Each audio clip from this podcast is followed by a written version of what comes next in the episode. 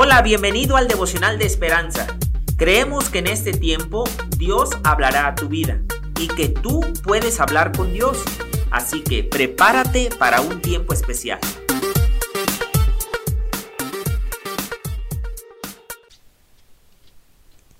...7 de agosto... El autor dice... ...de nuevo en la batalla... De niña la pequeña había insultado a sus padres. Lo que ella no sabía era que esas palabras serían las últimas que intercambiaría con ellos. Ahora, aún después de años de terapia, no puede perdonarse. La culpa y el remordimiento la paralizan. Todos vivimos con remordimientos, algunos de ellos terribles. Pero la Biblia nos muestra cómo superar la culpa. Veamos un ejemplo. No hay excusa para lo que hizo David. Era el tiempo en que salen los reyes a la guerra, pero David se quedó en Jerusalén. Lejos de la batalla, le robó la esposa a otro hombre y trató de cubrir su proceder con un asesinato. Dios detuvo la caída de David, pero el rey vivió el resto de su vida consciente de sus pecados.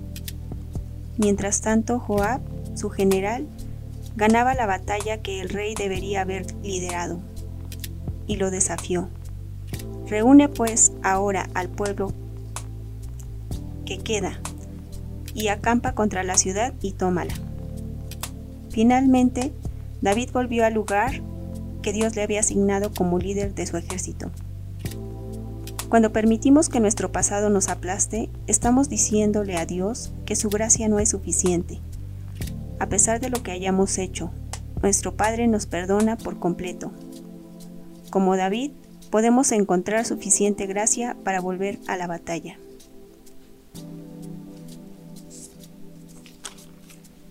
A veces podemos pensar que nuestros pecados son demasiado grandes para que Dios no nos perdone. Pero la escritura es muy clara al decir que cuando confesamos nuestros pecados a Dios, Él es justo y fiel para perdonarnos y limpiarnos de toda maldad. Así que no pasemos por alto esta promesa, digamos a Dios que su gracia es suficiente para aceptar su perdón. Oremos. Señor, gracias por perdonar nuestros pecados y regalarnos nuevas oportunidades para corregir y enmendar aquello que no es correcto.